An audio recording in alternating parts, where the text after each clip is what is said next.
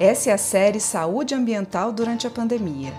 Eu sou Mariana Guinter, professora do Instituto de Ciências Biológicas da Universidade de Pernambuco e coordenadora do projeto de extensão UPE Mais Verde. Essa série é uma das ações do nosso projeto, onde trazemos dicas de como manter uma rotina mais saudável durante o isolamento social e assim ajudar a preservar o meio ambiente dentro e fora de casa. Seja bem-vindo ou bem-vinda e para mais informações siga nossa página no Instagram, arroba UPE Mais Verde.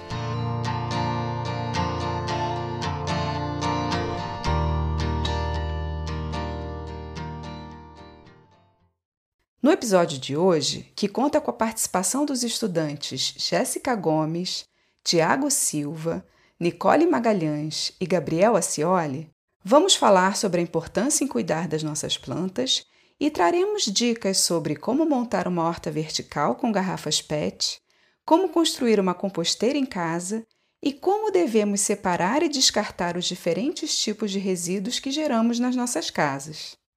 É com você, Jéssica.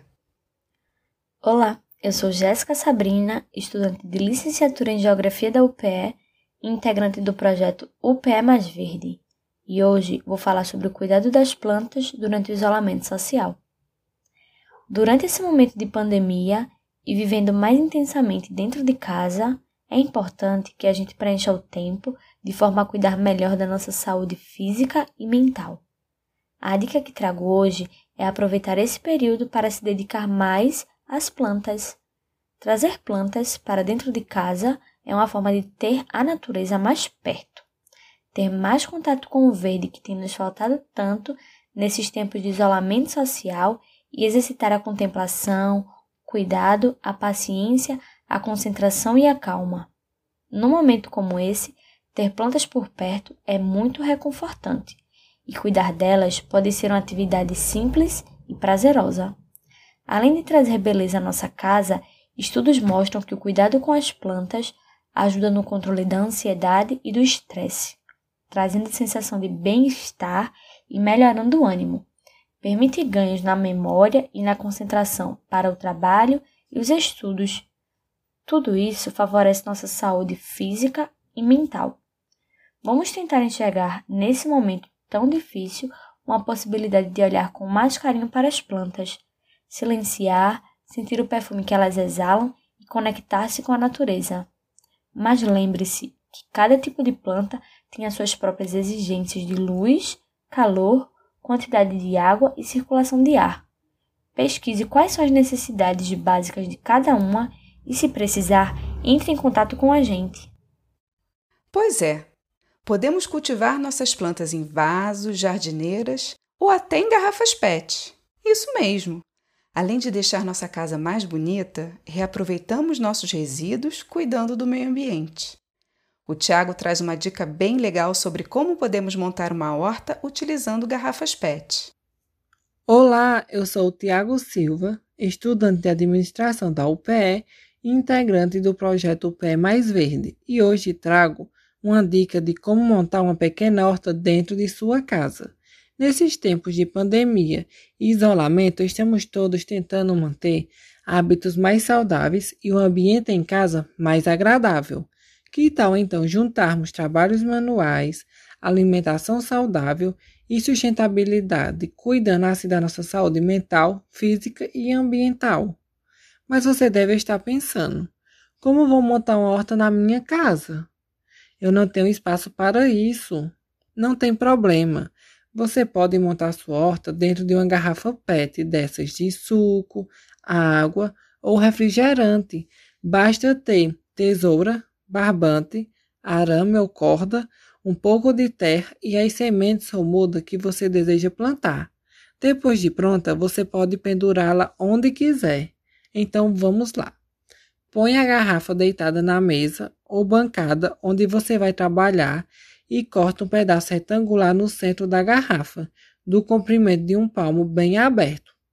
Nas extremidades da garrafa, faça furos com auxílio de uma chave de fendas, prego ou parafuso aquecidos no fogo.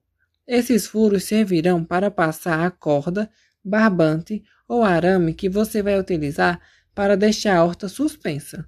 Depois disso, é só colocar a terra e as mudas ou sementes e pendurar onde quiser. É importante prestar atenção se o local que você escolheu é bem iluminado e se está ao abrigo de chuva e vento forte. Cada planta tem suas necessidades especiais de luz e calor, então é importante também escolher as plantas que mais se adaptam ao clima de sua casa. Não esqueça de fazer os furinhos na base também, para passar a água que você utiliza para molhar a terra. Essa água pode inclusive passar de uma garrafa para outra que está embaixo, fazendo um sistema simples e prático de irrigação. No perfil do nosso projeto O Pé Mais Verde no Instagram, você pode encontrar também um passo a passo com um vídeo bem explicadinho de como montar essa horta. E se tiver alguma dúvida, fale com a gente. Quando cuidamos do ambiente ao nosso redor, nos sentimos mais saudáveis e mais felizes. E para deixar nossas plantas mais saudáveis, é sempre bom dar uma ajuda com um pouquinho de adubo. Mas os fertilizantes industrializados contêm substâncias químicas que podem fazer mal ao ambiente e à nossa saúde. Podemos resolver esse problema produzindo nosso próprio adubo em casa a partir de restos de alimentos, 100% orgânico. A Nicole vai explicar direitinho como fazer. Olá, eu sou Nicole Magalhães, estudante de Ciências Biológicas da UPE integrante do projeto Pé Mais Verde, e hoje vou falar sobre a compostagem caseira.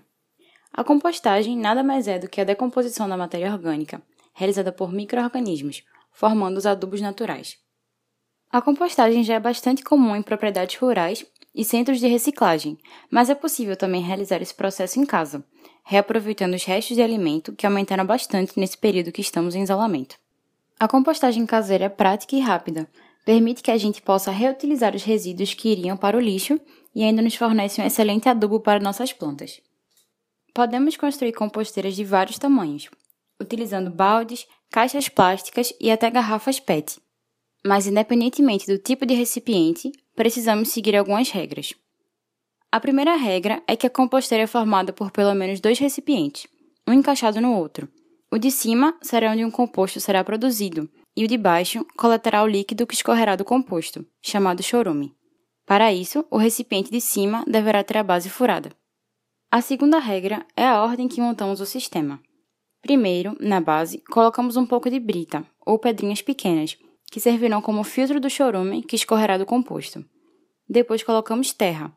Essa terra pode conter ou não minhocas. As minhocas podem acelerar o processo de decomposição da matéria orgânica. Depois da terra, colocamos os restos de alimentos. Cobrimos novamente com terra, folhas secas e tampamos, seja com uma tampa, seja com uma tela, para evitar a proliferação de moscas e mosquitos.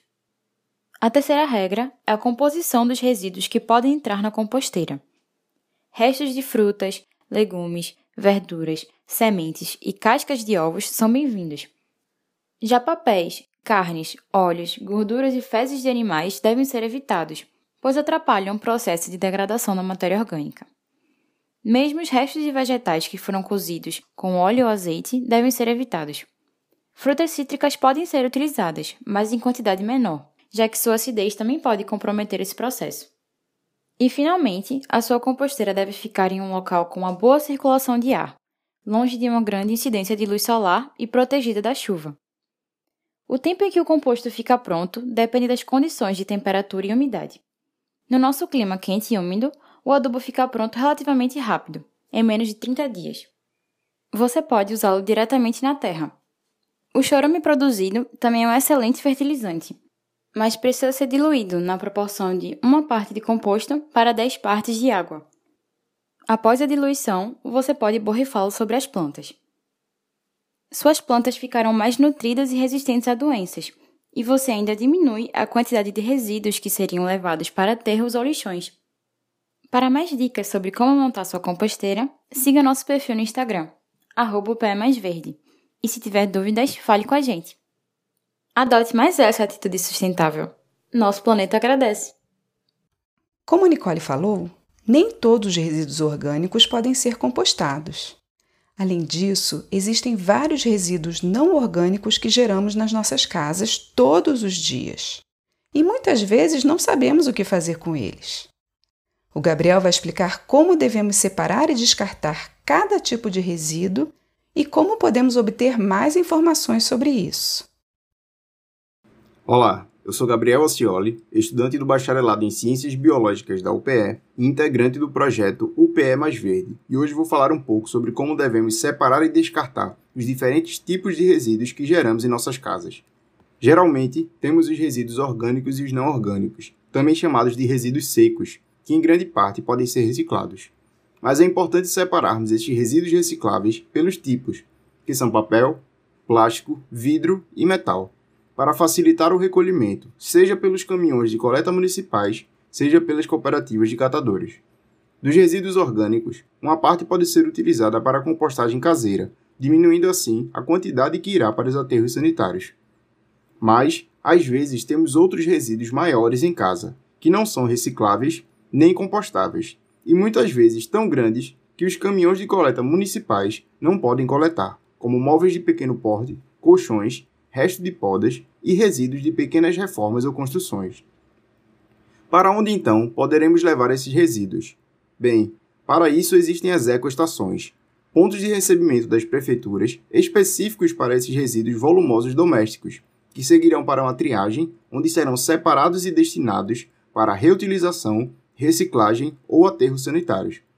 Na cidade do Recife, temos ecoestações em diversos bairros, e a coleta é limitada a 1 metro cúbico por dia de material por pessoa. Mais informações podem ser encontradas no portal ecorecife.recife.pe.gov.br. Além desses resíduos, temos também aqueles perigosos, que podem conter substâncias tóxicas como pilhas, baterias, lâmpadas, óleos lubrificantes e de cozinha, medicamentos vencidos, eletrodomésticos, equipamentos eletrônicos e pneus. Esses resíduos devem ser entregues em pontos de coletas específicos, onde serão destinados aos próprios fabricantes ou aos centros de triagem para reciclagem, dependendo de cada tipo de resíduo.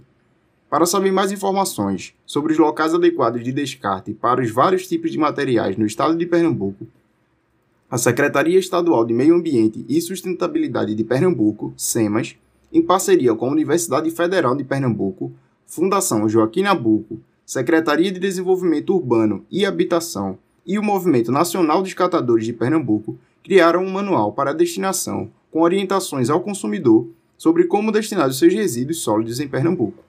Esse material está disponível nos portais da SEMAS e da UFPE. Procure os pontos de descarte corretos para os diferentes tipos de resíduos gerados em casa e, se precisar, entre em contato com a gente. Vamos fazendo nossa parte, ajudando a preservação do meio ambiente e melhorando nossa qualidade de vida, tanto para nós quanto para as futuras gerações. E aí, gostou das dicas? Em breve traremos mais.